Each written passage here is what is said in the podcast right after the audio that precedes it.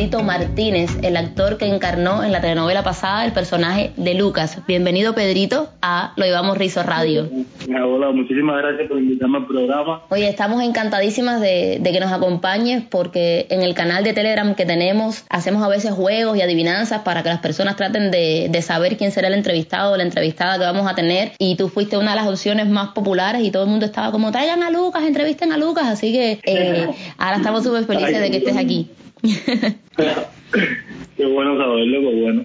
Pedrito, cuéntanos entonces cómo empiezas tú en el mundo de la actuación. Bueno, el mundo de la actuación, la actuación como tal la empecé en las fiestas de los CDR de mi barrio. Ahí fue donde comencé realmente a actuar, a hacer pequeños personajitos.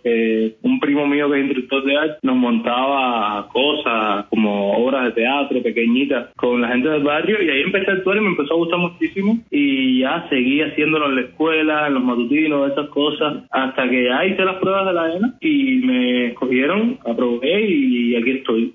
Y además de este primo tuyo, ¿había otra persona en la familia que tuviera que ver con el arte? No, no, ya fuera mi primo, nadie más tiene que ver con, con el arte. Solo mi primo que es instructor de arte en Pinas del Río. ¿Cómo asumieron esta decisión en la familia? ¿Tenían pensado que tú ibas a hacer otra cosa o incluso tú mismo pensaste que ibas a seguir otro camino? Yo, que, yo quería ser pintor, eh, artista plástico, pero mi mamá no quería que yo me becara muy chiquitico y para entrar a la, Academia de Pintura de Pinas del Río hay que entrar con, con una edad como en la primaria, algo así. Sí. Y, mi mamá no quería dejarme tan chiquito, así que nunca pude entrar a la escuela de pintura. Pero después me gustó muchísimo la actuación y ya me, fui por la actuación en completo. Pero igual no dejo la pintura de lado, yo me pongo a dibujar casi todos los días. y me gustan las dos cosas. Este tu, el personaje este de Lucas fue tu primera gran aparición en, en televisión porque yo recuerdo haberte visto después de entrega, te he visto en, en Tras la Huella, pero no sé si, si fue Lucas lo primero grande que hiciste. Sí, lo, lo más grande que he hecho creo que, sí que ha sido la novela entrega, eh, o sea, en tiempo de rodaje, en grandeza de personaje, en todo. Sí, sí, creo que Lucas ha sido lo más grande que he hecho y lo primero que me, que me abrió las puertas a la gran pantalla. Había hecho varias cosas antes, pero pequeñitas, programas de televisión, de conducción, eh, tras la huella y eso, y teleplay, pero personajes más pequeños y cosas muy rápidas. Lucas fue el personaje más, o sea, que más tiempo en pantalla también, de todas las cosas que he hecho. ¿Y cómo llegas a este personaje tú? A Lucas, bueno, eh, gracias a Osvaldo de mi adiós, que tengo muchísimo que agradecerle siempre, toda la vida que él era profesor mío en ese tiempo que estaban haciendo el casting para la novela. Y, un día llegó y nos preguntó, o sea, nos paró a mí y a Flavia, la que hace Luanda, nos paró uno al lado del otro y nos, nos dijo, ¿ustedes podrán hacer de Jimagua? Y bueno, Flavia y yo, que venimos juntos desde Pinar del Tío, que nos conocemos antes de entrar a la ENA, que somos hermanos de, vaya, de, corazón. eh, por supuesto, al momento nos pusimos para eso. Ella se, se puso un poquitico más oscura de piel, yo empecé a coger más sombra para, para emparejarnos más o menos. ya pues, después de doy nos llevó a donde estaba Luberta y Luberta nos hizo el casting, nos hizo varios castings de hecho. Sí. Y ya al final quedamos nosotros como los imaguas. Qué bien. Yo me pregunto con todas las, las, temáticas que desarrolla ese personaje, que para mí fue, lo digo en lo personal, un personaje muy rico y del que agradezco mucho haberlo tenido en pantalla sobre todo por, por el hecho de que muchas veces uno está acostumbrado quizás a ver a, los actores y actrices negros en estereotipos. Y el caso de Lucas era el más inteligente, su familia, excepto la situación que, que, tenían sus padres, pues era una familia llena de amor, con los conflictos que tienen todas las familias. Pero Lucas sí en determinado momento enfrenta problemas que tienen que ver con racialidad. ¿Qué te pareció cuando leíste esto en el guion? Bueno, me, pareció muy bien porque eh, mismo, existe sus problemitas raciales que a lo mejor no es una, me diga ser el Ku pero, sí. pero ahí su, todavía queda su tantico de racismo en ciertas personas y, y creo que eso es bueno también llevarlo a cabo en una telenovela que está viendo el pueblo entero porque al final se tocan temas que de verdad están pasando. Por ejemplo, a mí me pasó que yo tuve una novia una vez que el papá no quería que fuera mi novia porque era negro. Y al final, ya al final el papá me conoció un poco mejor, se empezó a llevar mejor conmigo. Y ya terminó queriéndome cantidad, terminaba llevándome comida a la beca. y, y ya era eso. Y en la novela pasó igual. Me, me daba gracia porque era, coño, mira, lo mismo me pasó con, con Lizzie, que era que la novia, el papá de la novia no quería que estuviera conmigo por el color de la piel. Pero bueno, al final eso no importa. Además de, la situación del color de la piel, otro de los conflictos que, que tuvo Lucas también era un poco de críticas por llevar su pelo natural. ¿Te ha pasado esto en la vida real a ti? Ah, sí. No, ¿sabes qué no? Nunca me ha pasado. Todo el mundo, todo el que me ve con el pelo afro me dice, qué bonito, qué lindo, ah, lo puedo ver. y nunca me han dicho como, eh, no puedes entrar con el pelo así, no puedes tener el pelo así, no, eh, pelú, pelú, no, nunca me han, por el pelo nunca me han dicho nada. Todo lo contrario, me dicen cosas buenas y bonitas. No, tienes el pelo precioso, eso sí te lo tengo que decir. Ay, gracias. no, de nada. Mira, otra de las cosas a veces también que sucede con el pelo, ya esto es una pregunta eh, no para Lucas, sino para Pedrito, que a veces en la sociedad nuestra eh, ser hombre y llevar el pelo largo es símbolo a veces de, de, muchos estereotipos, ¿no? En el caso a veces de las personas que llevan los drelos, Muchas personas relacionan eso con la marginalidad, a veces hasta como con gente que no trabaja, vagos, jineteros, de todo. Eh, estos estereotipos de, de, ser hombre y llevar el pelo largo, ¿cómo, cómo tú los has manejado? ¿Has tenido eh, alguna experiencia con esto? Ay, no, a mí me encanta, me encanta tener el pelo largo e incluso los hombres con pelo largo, a mí se ven mucho más bonitos que los hombres con pelado. Eh, Creo que pelo no influye en nada con el pensamiento, ni con tu forma de ser, ni la forma en la que te criaron, ni tu educación. El pelo es simplemente pelo que sale de la cabeza y, y un modelo, un corte, un, o sea, el estilo con el que lo lleves, creo yo que no tiene nada que ver con tus pensamientos, ni tu ideología, ni nada de eso. Y, y nunca juzgaré a nadie por su pelo, a no ser que, no sé, que, que lleven el pelo bajo demasiadamente extremo al nivel de yo decir, espérate, que esta persona está muy mal. Pero mientras tanto, no, creo que no tengo por qué juzgar a nadie por su pelo, ni por la forma que lo lleve, ni el color que tenga, ni el largo. Eh, es pelo simplemente y no influye en nada, es una célula muerta. Cuestión de estética. Para mí está bien cualquier tipo de pelo, como quiera que lo lleve todo el mundo. ¿Tú siempre lo has llevado como lo tienes ahora? No, no, no, para nada. Esto fue como en tercer año de la ENA que yo bueno empecé, porque yo hice un personaje de un viejo y me tuve que pelar el capo. Y después de eso, me lo empecé a dejar largo y no me pelé más. Y ya me, lo, me empezó a crecer, a crecer, y ya todo lo que me lo he costado para varios, para trabajos, para lucha contra bandidos que me tuvieron que pelar. Sí. Eh, otro niño de goma que salió ahora en el festival de cine que también me tuvieron que pelar otra vez y teñirme de rubio. Y entonces sí, ya como que me pelan, cada vez que me lo estoy dejando bonito, me lo vuelven a pelar y me lo vuelven a pelar, pero al final parte del, tra es parte del trabajo. Claro. Eh, tengo que aceptarlo ya. sí, claro, ustedes como actores, o sea, la, la cuestión va de transformarse, ¿no? De ser, de ser capaz de transformarse en base a cada personaje. Entonces... Sí, mi cuerpo no es mío. La vez que yo decidí ser actor, yo tengo que, que, darme cuenta de que mi cuerpo es del personaje que le tengo que claro. encarnar y ya, es, tengo que transformarme y ya. y antes de pelarte al calvo para este personaje de, del, el, del viejo, ¿cómo lo llevabas? Ay, larguísimo, hacía un moño y todo. y además fue una cosa, fue una cosa que yo decidí por mí, porque además no me lo exigían, el, era por un examen de la escuela. Sí. Que hacía un viejo y me dijeron, no, eh, tienes que peinarte, hacer tu moño atrás para que no te veas tan peludo. Y yo cuando llegué a la beca por la noche, el día antes del examen, le dije a un muchacho del circo, ay, pela marcada y me peló el capo completo en el medio de la cabeza y me dejó el pelo nada más a los lados. Y todo en medio campo. Y así se ve mi examen. Ahora que tenemos datos, internet es muy sencillo, ¿no? Pero hace un tiempo atrás no había dónde buscar información para las personas que tenemos el, cabello afro. ¿Tú cómo, cómo te lo cuidas? ¿Cómo has conseguido esa información tú? Bueno, yo realmente eh, no me peino para nada. Nunca en la vida me he peinado, desde que me empecé a dejar el pelo así largo, no me peino. eh, solamente me lavo la cabeza y ya, y me echo acondicionador y crema peinadora de la Carmelita. Eso es lo único que yo me voy a la cabeza. ¿Y así Cuando tengo, porque ahora mismo no tengo ni crema peinadora, ni acondicionador. yo creo que así estamos todos. Cuando lo tengo, es lo único que hago. Y ahí me peino con los dedos cuando me cuando me estoy bañando. Sí. Me dado la cabeza, me peino con los mismos dedos. Muy Y mi sencillo. mamá me dice, como no.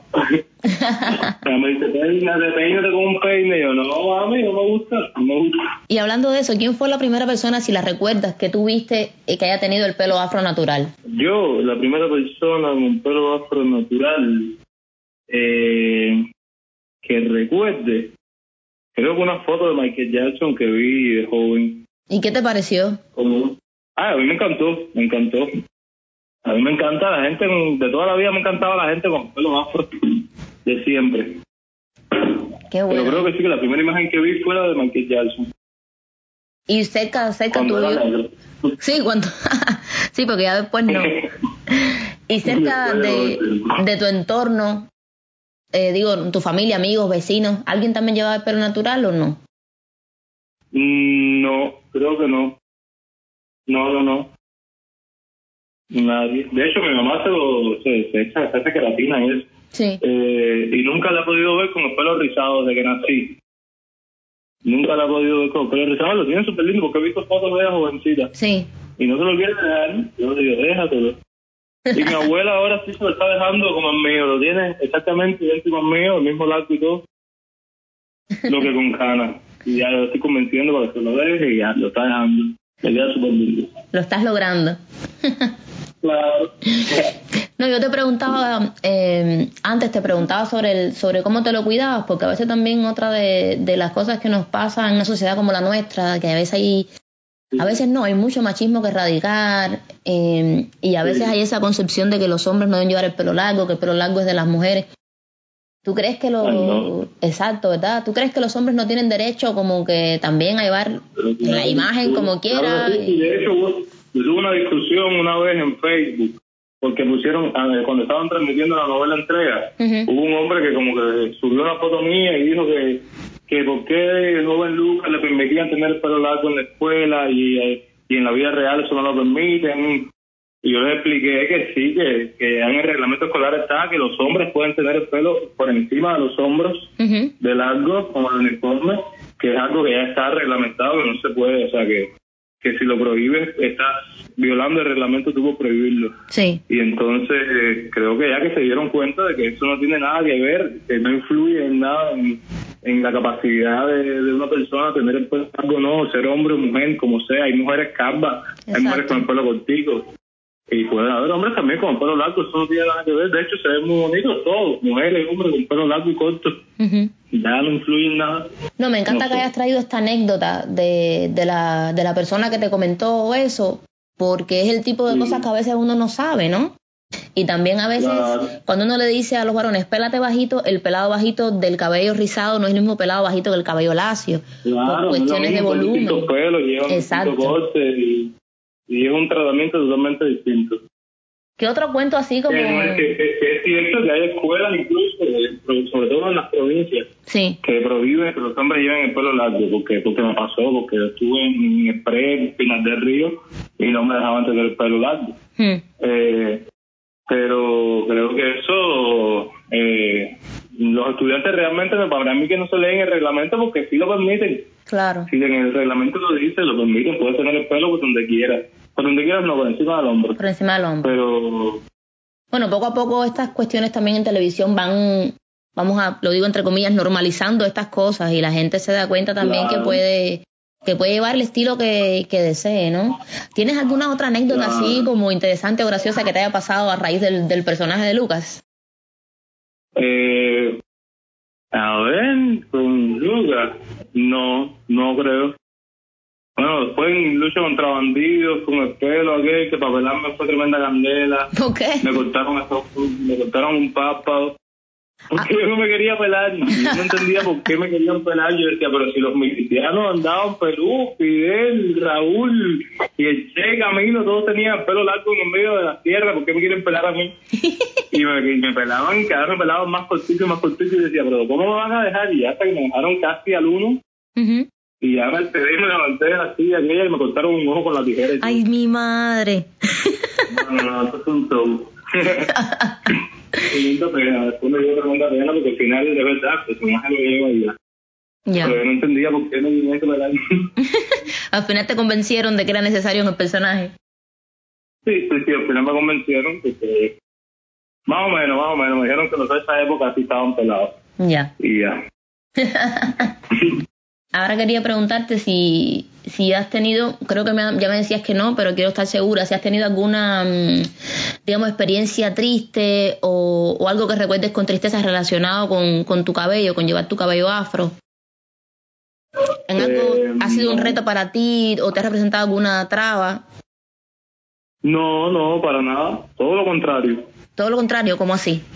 Todo lo contrario, sí, me, me muchísimas puertas. Eh, me han dado muchísimo trabajo también por el pelo así afro, para cosas de época. eh, y eso sí, sí, me casi siempre me piden, ¿tienes el pelo afro todavía para los, para los videoclips y esas cosas? Me piden mucho el pelo afro. Qué bueno entonces que está... y, bueno, si lo, necesito corto, pues me lo pongo ya. Claro. Eh, Qué bueno que está cambiando entonces. No he hasta ahora hacer nada, tener el pelo afro. No, me alegro mucho de escuchar eso porque es un es síntoma de que está cambiando en la imagen de los medios eh, la, la, imagen de las, de las personas negras, ¿no? De llevar el, el cabello como, como deseen. Sí. ¿Dónde te podemos ver ahora? ¿En qué estás trabajando ahora mismo que podamos acercarnos a ver tu, tu labor como actor? Bueno, ahora mismo ah, eh, estaba grabando el mismo un videoclip super lindo, me gusta mucho, con Luna Manzanares y Marco Tuondo, que se llama Silencio es un homenaje a Ibrahim Ferrer, que falleció y se hizo todo un homenaje ahora con este videoclip y, me encanta lo que está haciendo con él. Y también ahora vamos a grabar la tercera temporada de Lucha contra Bandidos en, en Pinar del Río, mm. en Matanzas. Así que para allá nos vamos. Me creo que me voy a tener que volver a pelar para, para, para hacer pachangas.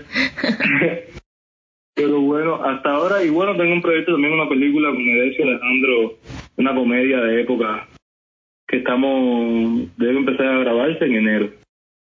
Muy bien. Hasta ahora eso y con, con Carlos Díaz ahora estoy en, en el teatro con Petra, las marcas lágrimas de Petra Foncán y estamos montando también ahora para el año nuevo una obra de teatro nueva que se llama Orlando de Virginia Woolf con Carlos Díaz igual. Perfecto, todo ahí con el público en el Trianón. Sí, sí, todo en el Trianón. sí, sí, para dar todas las pistas para que la gente pueda, pueda llegarse por allá. Y de tu trabajo como modelo, cuéntanos de tu trabajo como modelo. Ah, mi trabajo como modelo, eh, bueno, mi trabajo como modelo empezó gracias a Mónica Molinet, la, pistola de Mónica. un día me dio una fiesta y me dijo, eh, ay, yo tengo que hacerte fotos. Y ya, y al otro día fue a su casa, me hizo las fotos y a partir de ahí empezó a salir en revistas y cosas gracias a ella. Y de ahí me han llamado muchísimas personas para trabajar como modelo de, de varias cosas, de los lados, de las cervezas, de ropa, de distintas cosas. Y, y ya, en eso estoy ahí más o menos, estoy pinchando entre modelo y actor en estas cosas. Viene muy paradero a trabajar de modelo, de modelo para Isla Azul y eso. Ay, espectacular. Yo eh, ayer estaba entrevistando a Jessica Borroto la modelo también, actriz modelo. Y me encanta, me encanta que ustedes dos estén también como, como poniendo cara, ¿no? Que el modelaje a veces yo siento también que ha sido como muy blanco. Y entonces que estén ustedes dos ahí es, es espectacular. Sí, Jessica, Jessica es lo más grande. ¿eh? Pues nada, Pedrito, solo me queda agradecerte por haber compartido este tiempo con nosotras, por contarnos tus historias, por hacer visible a la comunidad con tus personajes y con tu trabajo como modelo y preguntarte si quieres darle algún mensaje a la comunidad de Lo Llevamos Rizo. Bueno, por supuesto que sí, un mensaje para todas estas personas que se están dejando sus pelos rizos ahora mismo. Los incito a que sigan, a que no se echen para atrás, porque sé que a veces te empieza a salir la raíz, después tienes la mitad del pelo lacio y la otra mitad rizada córtense el pelo, pélense, córtense todo la parte mala y dejen que salga todo nuevo. El pelo crece y, y si es para que se vean lindos, van a verse muy lindos con el pelo rizo, se lo digo yo. Es eh, natural, lo natural nunca se puede comparar con lo artificial. Y mi consejo es ese, sean ustedes, acéptense como Dios los trajo al mundo, con sus pelos rizos, con sus pelos lacios, con sus pelos como sean, y nada, a lucir y a brillar lo que nos dio la vida, porque somos así, somos negros y somos afrodescendientes y tenemos que estar orgullosos de eso y orgullosos de nuestro pelo y de nuestra bemba y de cuerpo y la cara y la piel y todo. Acéptense como son y sean felices así. Un beso grande para todos.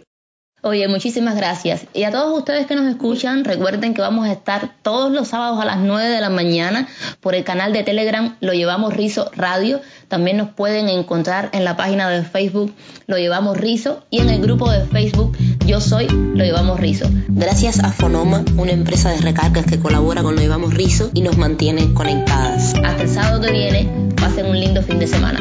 Chao.